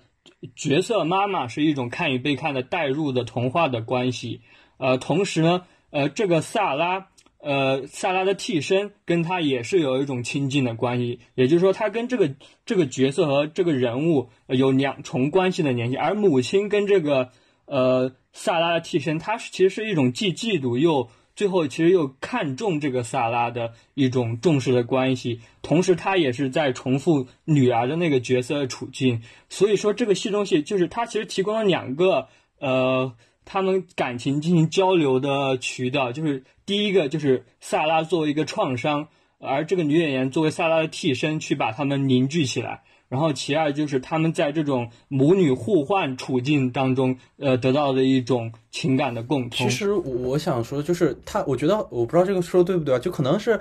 是不是因为可能卢米尔他他在去就是这一次事件的一个前提，是因为当时母亲写了一个自传，然后自传的部分里头的那些事情是其实是让他回来的一个非常大的一个动机吧？我觉得就是因为这个动机，所以说他们在接下来经历的所有的事情的时候，这个东西像是那个一直锁在所所有人呃就是锁锁在这个母女两个之间的一个，我觉得就是像一个巨大的一个刀刃在在脑袋上一样吧。而且有这个在片场像马农这样的一个有有。有明显抑制着 Sara 这这样的一个人在的话，其实我觉得这个强度一直是。一我我个人理解，我觉得这个强度是一直是够的。就是卢米尔他的这种呃，对于这件事情的耿耿于怀，包括他的那些反应，我觉得都是 OK 的。就是如果说他因为一个编剧的身份，可能在呃一开始就需要有一个非常强大的表现的话，我就觉得还是需要有一个剧情推动力的关系，包括戏中戏对于整个片子的走向吧。如果他完全放弃了呃戏中戏的部分，或者戏中戏的部分体现的比较少，着重于在现实世界里的笔墨的描述的话，那可能对于这个母亲是演员。呃，女儿是编剧的这样的一个身份上的指代可能不够强，我不知道我有没有是回答到你的那个意思。就是在真相当中，Sara 的这个形象，包括就是那个小 Sara，你会看到就是。呃，去世的那个人和在世的这个人，他们两个都是一个近乎完美的人。无论是在劝另外一个刚，呃，他的小狗刚去世的那个女演员的时候，包括他跟这个卢米尔聊天的时候，你都会发现他是一个近乎完美的一个存在。这个会让我觉得他是不是刻意的去，呃，把这个人物的形象做得很完美，还是说萨拉？呃，包括死去的萨拉，还有这个被称作小萨拉的这个人，他其实是在掩饰一些东西的。他要尽量把自己的形象做到一个很完美的状态。我不知道你们是怎么看这个的？就你会看到她在那个节目，她在整个真相当中就是一个非常完美的女人，她和任何人都聊得来。但我觉得这个就是她，因为她本身的视点是从母女这边去讲这个故事嘛。那其实对于那个。马农来讲，他其实呈现出来的是一个社会身份，就是你作为一个演员，你在那样的一个场景，而且他好像是个新生代的那种，就正在往上升的那种，他还不是那种大腕儿的那种演员，所以他肯定就会把这个人的那种，嗯，很有活力。其实他就很像当时的那个萨拉嘛，就是很有活力，然后演戏演的也很好，然后对各方面也都处理的很，而反而这样的角色就更刺激，就是法比安跟卢米尔对于他们自己那个萨拉的那个。那个东西嘛，可能，但是可能确实像你说的，如果对于这个角色本身而言，可能没有呈现他比较私人化的地方，但这个可能也也是因为视角的局限嘛，可能就也你说你把他那段再多讲的话，那你说谁在谁在看他呢，对吧？好像又有点不太能说得通。好，那其实我们聊到这个话题之后，其实应该说在刚才呃，新建也有在提到我们接下来要讨论的，包括其实根据冰叶说的，我们能够发现这个片子的片名嘛，就是真相。那其实我为什么会提到第二个话题呢？是因为之前就我看了那个岩井俊二的一个电影课堂的一个节目，然后他有两期是请到了当时正在宣传那个《海街日记》的柿之愈和和长泽雅美哈，然后其实两位导演都有提到关于谎言对一部电影的这个重要性。你包括说这部电影的题目它就是真相嘛，所以说其实就想跟最二呃三位在最后其实讨论，就是说觉得这个片子里面有哪几种类型的谎言，然后这种不同类型的谎言的呈现对于导演的这种表意有什么样的一个呃指涉，然后再就是说如何理解这个片名就是真相这个片名，想听听三位的看法。我觉得整部片子当中大致有四种真相，呃或者说四种真实，呃也可以说。叫做四种没有真实，四种无真实，因为因为我觉得没有真实的这个没有可能就是真实，呃，一种不可说的真实，对吧？我我们的节目就叫不可说嘛，对吧？呃，有的是被禁止的不可说，但是还有的是超越语言的不可说。我觉得，呃，这部电影的真相它其实就是一种超越语言的不可说，呃，但是在说第一点之前，首先它其实是有一个第零点。就是是第零点是什么？就是是事实的真实，就是说这个事实的真实，原本的真实是不被我们所掌握的。我们掌握的首先是什么？第一点是叙述的真实，呃是呃在这个层次上，呃存在谎言这个概念，呃也就是开头德拉福的那些呃法比安的那些说法，就是这是比较简单的，就是在这个叙述的层次上其存在谎言这个概念。第二个层次其实是记忆的真实，就是在这个层次上，其实就不存在谎言了。就是他不是说我故意去说错，而是说每个人根据自己真实的记忆去言说的话，而所有人对过去事实的记忆，它其实已经是一种阐释，呃，所以不存在在这个层次上不存在真相，也就不存在谎言。呃，包括我们在片子当中看到母女记忆的相互的对抗。后来还有经纪人的记忆的一个加入，对吧？就把这种整个叙述更加的扑朔迷离。我看采访当中，好像施之和也谈到，他其实参考了呃《罗生门》这样的电影，对吧？就是呃，就是这是前两个层次，一个是叙述的真实，一个是记忆的真实。呃，在这个层次之后，其实有一个二点五，就是我们观众在观看这个呃这些所有的记忆跟叙述影像，我们其实也是。随之进行一个逻辑上的推理，就是其实它是一种推理的真实，逻辑的真实。我们也在呃呃用逻辑去思考这个这些到底哪个是真相。这个是二点五。然后第三点是艺术的一个真实吧，就是影片当中其实谈到了很多这个方面，呃，具体是影电影影像这个艺术，就是包括特效对外表的改变，这个到底是不是真实，对吧？呃，那个法比安跟他那个女演员说。呃，我我是演你的妈妈，但是我们的眼眼睛的颜色是不一样的，对吧？可以通过特效去改变，对吧？那你说这个影像呈现出来的是真实吗？以及呃，女演员她呃为了呃演出那个哭泣的效果，她其实是嫁接了自己的狗死了的这种悲伤的心情，对吧？那这种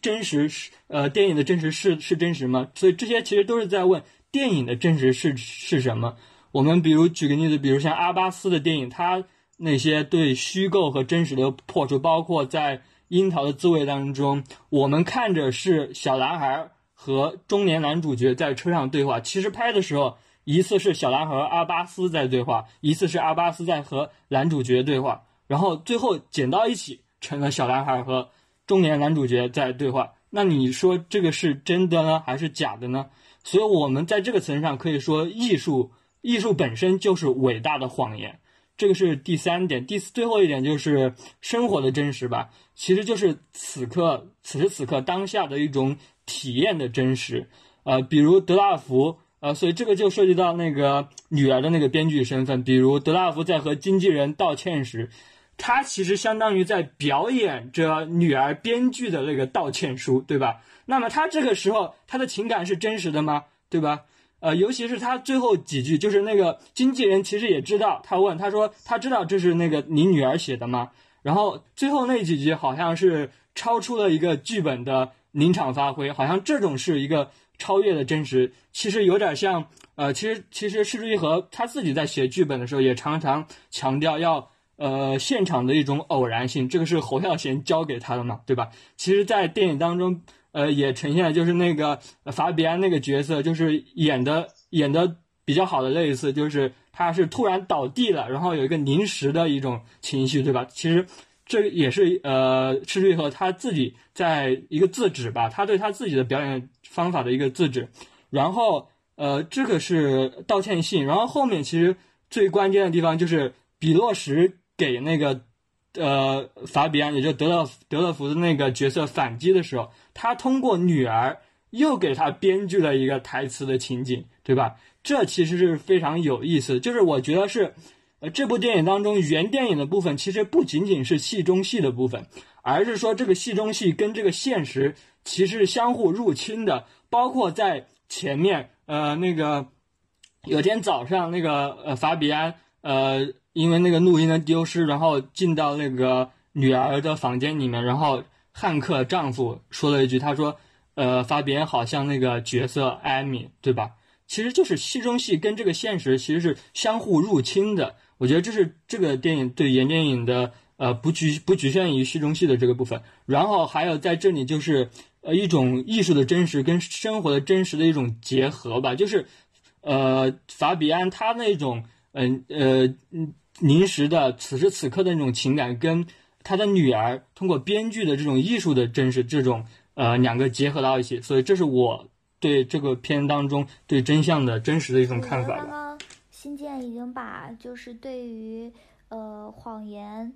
呃就是这几种类型的划分已经概括的非常非常的清晰了。然后我就简单的说一下我对于影片真相的这个标题的理解，就是。拿我们当今现在的一个情况来看，价值很多元，然后我们获得信息的途径也非常的丰富，就是在这种情况下，甚至不比我们以前的时候，就是信息的接受和就是信息的传递和接受，其实可能在呃以前信息不那么多元，我们收获信息的途径不那么丰富的时候，我们可能接受更更直接一些，但是现在我们更容易发生。可以说是可以发生短路，与其说是存在真相，不如说人们更愿意根据自己的立场去有选择性的去相信某些事实。就是在影片当中，由于人的记忆产生了偏差，然后产生了一个认识的偏差，再加上死亡带来的一种难以证实，使得萨拉的形象一次一次的。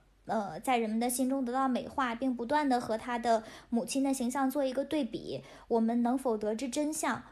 呃，这个问题或许我们可以通过无限度的探索去无限度的靠近真相，但是在这部电影当中，回忆并不可靠，历史也并不可知，真相是难以被证实的，而谎言可能也是真相的一部分，就是他整个的母亲回忆录，就是他出的那本书是虚假的。然后女儿的回忆很大一部分也是假的，就连影片最后的结尾还是在说谎。所以说，解决母女之间的根本问题的其实不是真相，这部影片也难以探讨，呃，也难以就是找到所谓的真相，而是母女之间找到了一种，呃，如何相处的方式吧。然后这个是我对于影片真相的一个理解。其实我我我回答这个问题，其实我觉得我给谎言定义了成两个定义，一个定义是非意识下的谎言。另一个谎言其实是意识下的一个谎言。我觉得非意识的下的谎言其实可以用两个词概括，就是就是记忆这个词。其实记忆是整个贯穿这部影片一个非常重要的一个东西。刚才冰也说过，就是人们可能更偏向于去相信那种比较简单的理论，可能会更符合自己心里的预期价值的那种理论。其实有一个支撑的原理吧，就奥卡奥卡姆剃刀原理嘛，就人们可能更往往会更相信于一些简单结论所得出来的一种呃一一些一些道理吧。就我，但是其实在这部片子里，我们也可以看到。就是从我们呃从这些记忆中的那些点的时候，会看到，有每个人都在去试图去面对自己中记忆所存在点。哎呃，卢米尔会去想到，呃，看到那个演员 Manon 的时候，会跟他一起吃饭，会跟他一起聊关于自己曾经跟 Sarah 所发生过的那些事情。其实那些事情发生的应该只是一个记忆而已。但是受到了那个 Manon 这个演员的好感度的一些提升之后，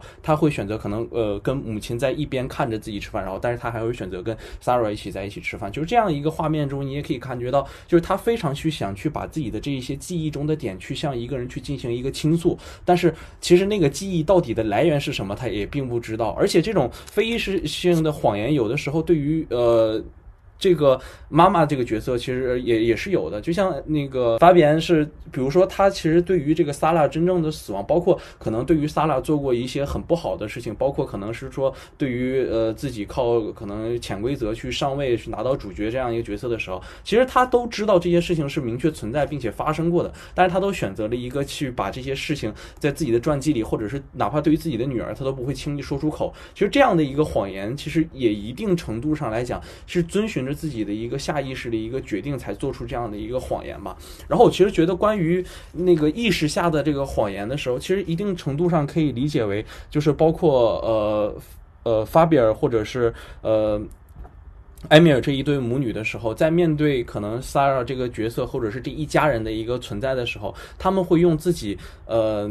比较好，比较舒适于自己的那种区域吧，可能就是为了维护这个家庭，或者维护自己个人的那种利益，或者维护自己对于记忆中的那些好的那些例子的时候，然后去对于呃个去对于另一半另一个人的一种包容性的一种谎言吧。就是影影影片里曾经也出现过，就是发比安曾经说过，我是一个演员，我不能说出真相，因为真相不能打动人。就我觉得可能对于问影片标题真相的理解，可能就在这儿，就是这里的真相和标题中的真相其实有一。一定程度上是预指着表演和现实之间的界限。如果失去了这个界限的时候，其实会成为，就是失去界限这件事情，其实成已经成为了整部影片矛盾的一个中心吧。但是我觉得，对于一个非常有名或者非常成名的一个演员来讲，就是。失去界限的这种行为，往往是一个演员所无法接受的，就是因为他需要一个表演的一个空间，他需要在这个表演的空间中给予自己非常多的一个呃自己临场发挥的一个角色。就是他对于他来讲，其实生活和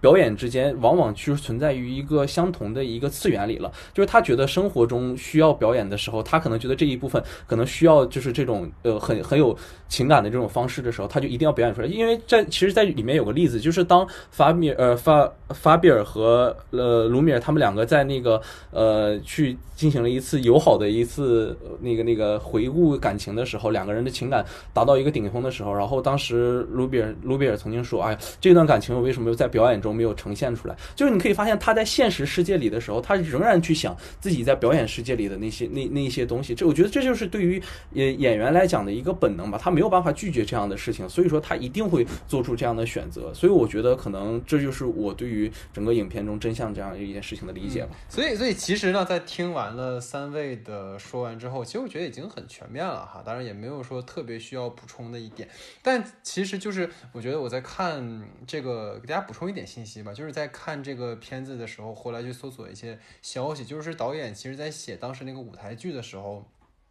他有一个核心，就是想要去讨论说演员的这个身份，他本身到底是怎样的存在，包括他想去讨论说演员他的本人的这个表演的风格跟他的这个戏里面的角色的性格之间的这种关系。所以其实刚才通过三位的讲解，其实都已经很明确去说了，其实他有意去说，比如说在戏里面的这个法比安，他作为一个戏里面的一个女儿，跟他真实中的母亲的一个关系的对照啊，包括说可能他里面有一些情感的这种嫁接，甚至他在。现实当中都觉得自己可能还在戏里面，等等等等，所以这可能都是他在这个主题上的一个延续。包括刚才其实三位也有提到的一个，就是之前有一期节目，我当时好像要提到一个词，但是我就当时忘了是什么了哈。就是刚才有讲到，就是关于说呃个人记忆那个真相的部分，其实有一个。嗯，之前我听到一个就是信息茧房嘛，我觉得那个词还挺有意思的。就是上次好像是没有说全，就是大家其实是去自觉的去筛选那些我们去愿意相信的东西，然后去忽略一些可能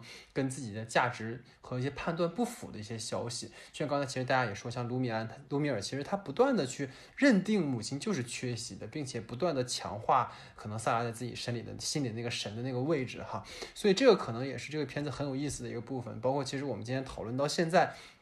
其实有会觉得说真相这个标题它的本身可能就是一个伪命题，就是存在真相吗？对吧？或者是说这种真相到底是呃我们只是自己愿意相信，还是说它是真的是可能呃怎么样？所以这个也是挺有意思的一件事情哈。那我觉得这可能就是我们讨论到现在对于这个片子的话题部分的全部内容哈。那下面就进入到我们的这个延伸讨论环节。那到我们这个延伸讨论环节啊，其实我们是想，因为毕竟讨论到石之愈和导演了嘛，包括像我在一开始，其实呃，包括整个节目里哈，大家能感受到我的情绪始终有一种不情愿去批判石导演的一个 态度，因为我本人其实是蛮喜欢他的作品的哈，所以是想跟三位去说啊，每个人分享一部呃比较喜欢的导演的电影和相对来讲没那么喜欢的作品哈，包括我们可以互相交流一下，大家交换一下观点啊什么的，所以看各位谁先来。啊，OK OK，我我比较喜欢那部片子的话，就是整整个《失之愈合》系列里，我最喜欢应该算是《步履不停》吧。其实看那部片子的时候，我我还不是很就是在最最了解电影的那个阶段，因为那片子好像已经很早了吧。然后，但是我当第二次之前前段时间的时候又去回看了一遍的时候，其实我觉得。是一个我非常喜欢的一种方法去表达出来了。就我觉得，其实我们刚才一直在我们的讨论里，觉得可能《真相》这部片子可能跟《步履不停》有一些地方可能会很像。但我其实觉得，如果真的去把《步履不停》的这个故事放在日本的那个大环境下去考量的话，其实觉得那故事是一个非常好的一个故事。它并没有去给我们呈现太多的故事，一定要有一个什么结尾，或者是它有一个什么样的一个导向。就包括它的那个结尾里，当呃梁子他重新回呃小梁他重新回到了那个呃父母的墓地前面去给他们浇水，然后再走出这个小村子，然后整个镜头向上拉俯瞰到这一个小城镇的时候，你会感觉到那可能就是生命的一个状态，就是一个延续的一个过程。可能是他在《真相》这部片子的结尾也有这样一个使用过，但是让我觉得在那部片子里，那个家庭的那个状态和每一个在家庭里的那个人的状态，都是让我觉得非常好的一个状态。而且里面有很多关于那些食物的表达，以及很多很具有具象化的一些线索的表达，让我觉得这部片其实是一个非常非常完整，而且。就是很不错的一部片子吧。然后，如果让我觉得在《失之愈》序列里去选一个稍微呃我自己不是那么喜欢的一部片子的话，我可能觉得会是呃《空气人偶》吧。我因为我觉得就是呃我我是这样想的啊，对，老徐就是一这样一部情色科幻片，我给它这样一简单一个定义吧，就是我觉得他他可能是让我你的裴斗娜呀，老徐是啊。你等会儿，等会儿，不是不是，我我不是不喜欢裴斗娜，好不好？我很喜欢裴斗娜，好吧？我是觉得这个片子里，它有一个让我觉得不舒服的方向是，我觉得他有一些刻意的想把电影往美的方向去给，而且他会想把充气娃娃这一个事情。他他，我觉得就是他给他的意象太丰富了。其实有的时候我会觉得他这个就是分明到底的去想把他当做一个人去拍。他可能是一个人文主义者，可能是一个自然主义，他相信着一些自然的力量，他相信着可能有着缺憾的同时，又有可能有着消融。就是一个人就真的不开心，可能会跟这个充气娃娃一样，他缺少着媒介和手段。但是我觉得他在整个故事的完成度上面，并没有让我达到理想的程度。就是他虽然在结尾的时候可能给了大。这是我们希众人的那种希望吧，但是我还是觉得，嗯，既然都是可能被丢弃的垃圾吧，就谁还会在乎自己到底是可燃或不可燃的这种东西？我可能是有一种比较悲观的意向去理解这部片子。然后，然后如果是我的话，我去选他最喜欢的一部和相对不太喜欢的一部，我看失之愈合的电影。其实是二零一一年的奇迹开始，然后再早的话就是二零零四年的无人知晓。从这个基础上选出我最喜欢的电影的话，呃，其实步履不停我也很喜欢，但是如果说最喜欢的话，我选的是小偷家族。相对来说，呃，相对来说不喜欢的一部哈，因为我们好像我们几个人好像都挺喜欢失之愈合的，所以说，呃，相对来说不喜欢的话，我就选真相吧。然后，呃，小偷家族呢，给我的感觉就是它残酷也残酷到了极致，但同时它的诗意也是诗意到了极致，包括它对于既定存在的合理性的质疑也非常的极致。就是我觉得这个是我喜欢小偷家族的一个呃原因，就是它嗯改变了我以前很多对于某些既定看法的一个观念。然后像真相的话，其实我们刚刚在聊的时候，基本上也都已经提到了，有它的这种。嗯，他第一次下海拍摄这种水土不服呀，包括呃，新建刚刚也提到，就是他会吸墨，着重用戏中戏去解决母女之间的问题，就是感觉他的完成度确实是不如呃他之前的前作吧。如果要问呃，就是最喜欢施利和哪一部的话，我其实是永远喜欢施利和的下一部电影，呃，以及。他以及他的第第一部电影《幻之光》，呃，为什么是《幻之光》呢？其实因为，因为我可能是一个对影像更为看重的观众，而《幻之光》这部电影虽然说它有一些是模仿或者学习欧洲艺术电影的那种修辞方式，但是它的绝大部分都是自洽的，呃，尤其是对静默啊、停顿的时刻以及空缺的这些比较高级的影像表现。呃，我觉得当时就是失之愈合，可能是对侯孝贤对他的那个呃建议，刚开始有点过度反应了，然后所以迅速的呃换成光之后就转为了纪实风格啊，就是那个下一站天国和距你就是都是手持的，对吧？然后但是你我们其实可以想一想，侯孝贤本人他也没有通过什么纪实或者手持风格去捕捉一种现场的此刻的偶然性，对吧？其实我我觉得是这样的，然后这是。我我比较喜欢《幻之光》，然后对于其实大多数喜不太喜欢的那个呃《花之舞者》呀、《充气人偶》啊，还有《第三度嫌疑人》这些，我其实在前面提两个序列的时候也提到了，因为我觉得这些电影其实它是更注重一个观念文本的辨析，呃，包括当时我我其实把这个问题删了，我不是不是因为这个问题是坑我，而是我想坑你们，就是。其实关于这个情家庭情节剧，它其实算不算类型片？就是如果你把它分为两个类型、两种训练类型，家庭情节片在日本、在美国，对吧？家庭情节片在美国好莱坞黄金时期，它其实是算最后一个呃一个非常标准的类型。但是说你说在日本，你把失之愈合的这种家庭情节剧跟其他的呃，比如说山田洋次的那种，对吧？呃，你去比较，它肯定是完全不同的。山田洋次他没有去探讨什么共同体啊，这种血缘的这种观念，对吧？对吧？其实像呃，尤其是小金他那种家庭情节剧，你更不能算标准的呃情节剧了，对吧？呃，所以我对这类观念型的反类型的类型，其实接受度还是比较高。包括第三度嫌疑人，就是你说那个第三次谋杀，他谋杀的到底是什么？对吧？有的人说是制度啊，律律师谋杀那个主角，对吧？其实我觉得也可以说，第三次谋杀谋杀的就是真相本身，对吧？这个跟我们刚刚讲的那个真真相主题也是有关的。然后 让我找一部不太喜欢的吧。我我其实呃非要找的话，我在他的家庭情节剧里面去找一部的话，我其实不太喜欢他的奇迹这部电影。其实跟可能很多人不太，因为我觉得。这部电影它一个主体的框架其实也也还是创伤后共同体，但是它在里面装了非常多的支线，也就是其实最后就离这个最初的母题其实很远了，对吧？而且这个这个剧本其实也是本来是一个官方的一个呃命题，对吧？呃，所以我我我对我其实觉得它从呃命题上枝蔓呃太多了一点，呃，同时它的影像。啊，用了用了很多纪实的这种，他的他的手持风格，我觉得其实比起法国电影的，比如说像克莱尔德尼那种手持，呃，差的太远了。就是我觉得从影像和文本两个角度，他这一部我是不太呃喜欢，呃的一，呃，我觉得有略微显得松散一点。这是呃，这是我的观点。可能大家重合的会比较多吧，就是因为刚才其实，在梳理那个脉络，其实这次也蛮。呃，其实感谢新建嘛，因为他提的那个问题之后，让我有可以把从导演的《幻之光》到现在的所有作品做一个排列。然后可能如果说排喜欢的电影的话，其实确实对我而言，《步履不停》是影响我很深的，因为。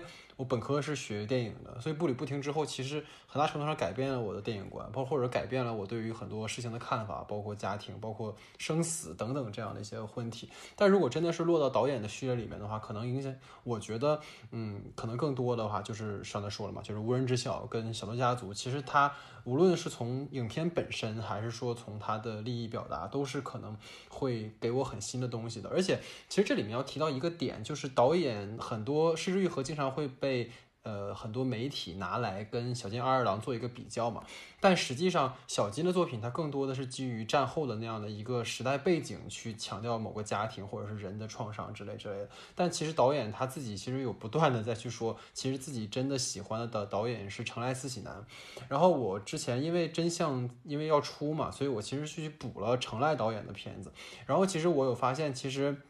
呃，陈赖导演有一个片子叫《情迷意乱》，也很推荐大家去看一下。其实那个片子里面，他也有强调说，可能一个女性对于那个传统的父权的共同体的一个逃离，但是最后可能她的这种逃离是呃无用的，最后甚至导致了一个爱她的男人的一个死亡。然后其实那个我会觉得，可能在无人知晓，在某种。母题上其实跟他很像，就是他在寻找一个新的呃自己能够去有安身的地方，但实际上最后还是失败了嘛。像《无人知晓》其实最后是一个悲剧性的这样一个结局，但是《小偷家族》确实是给了很多新的表达，就是其实他可能会在前辈的基础上，可能会有更多的对于当下的。可能对于这种重组家庭，尤其现在当下，其实在日本还是有很多这样的一些情况。包括其实这是一个，尤其现在离婚率这么高的一个时代，包括很多我们慢慢能看到很多关于原生家庭里面那些创伤的话题的时候，其实他勇于去提出一个可能我们都以为是。啊，这个地方很难，很很难过。我们过不下去的时候，我们到一个新的地方去。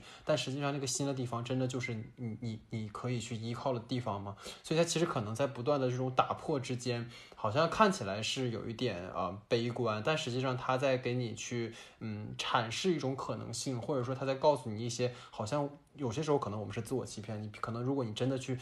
真的去看这件事情呢，可能跟你想的是完全不一样的，所以我觉得他会给我很多呃新的体验吧。我觉得电影就是一种，可能是一种体验。对我而言，可能是导演除了那种生活流的东西，更多的他会去回到我们生活里面，好像我们最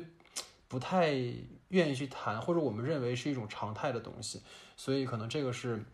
我特别喜欢他的原因吧，对。然后如果是他不喜不太喜欢的作品，其实我特别想耍赖，就是我没有，你知道吗？但是，但但实际上确实是可能，如果非要去说的话，可能确实是真相。当然，刚才已经说了嘛，他并不是那么让我喜欢。但是我其实回想了我看过他的所有的作品来讲的话，嗯，我会觉得如父如子会弱一些。就是这个弱，并不是说他可能在主题上怎么，而是像刚才其实，在那个梳理的时候也说到了嘛，就是他的那个这种主题，它本身是有有力量的，但是你你很多情节上，比如说他那个里面有一个最后有个很重要的情节，是他那个抱错孩子其实是人为人，就是故人故意而为之的，但那个事情其实就特别的突兀在那个影片的那个情节里面，因为它本来其实是一个很重要的一件事情，包括可能最后对于。这两个家庭重组之后，他们又会怎么样？其实是用一个爱的方式去像美国的那种好莱坞电影里面用爱，其实最后感动了他们之间的感情。但好像就是把导演好像一一以贯之，可能相对来讲对于家庭更多的一些呃探讨，可能又落回比较相对比较简单了。所以可能这个是呃，当然不是不喜欢了，因为确实因为本来那个里面的演员都是我特别喜欢的日剧的演员，所以可能也没有到不喜欢的程度，但确实可能觉得没那么好吧。对，所以这个可能是我的一个呃想法。所以其实呃到最后，因为也啊真的蛮开心的哈。就是我我其实是跟老徐呃就是缠斗了很久哈，因为老徐其实一直很拒绝录这个，就是然后然后因为他知道我一定会尬吹哈。但是确实是我觉得可能呃这个片子无论是真相也好，还是说关于整个失之愈合作品的序列也好的话，因为它确实是当代。嗯，毋庸置疑的是一个非常重要的电影人，然后他也确实能够给我们很多，尤其是在家庭题材上。其实包括我们可以看，从整个二零一九年，中国也在慢慢出现一些在讨论原生家庭的问题，比如说像都挺好啊，像呃我们看说那个过春天啊，包括像之类的作品。但是他们的讨论，可能你真的如果去跟我们的邻国去比较的话，可能确实还有很大的差距。包括可能真的讨论到，其实我们最后总结出来那个共同体的那个话题的话，可能我们还没有到那个程度，所以可能他也是值得我们去学习的一个方向。虽然可能它不是一个国家一种文化，但是确实有很多值得借鉴的东西。可能在我们当下还在去，尤其是举，比如说都挺好，它其实最后还是说那个家里面，即使伤害你再深，最后我们还是可以互相呃接纳、互相包容、互相理解的。但是这个真的是，就真的这个真的是一个结果吗？还是说只是自我欺骗而已？其实我们应该把那个。虚伪的那一层给撕掉吧，所以可能这个也是到最后想要跟和大家去分享我们节目的一个初衷。好，那整体上呢，我们节目就是这样哈，然后也是非常感谢新建的参与，然后冰也是我们的老朋友了哈，所以说就不用感谢了，就是之后就常来就就可以了哈。然后最后也是呃，希望大家能够再多多关注我们的节目，然后也希望大家能够去关注一下我们的公众号哈，因为确实可能里面会有更多的内容跟大家去做一个分享，就是公众号的那个也会打到我们的那个下面的简介里面哈，所以这我们的第二十一期节目。那感谢大家的收听，感谢新建，感谢冰叶，然后我们就下期节目见，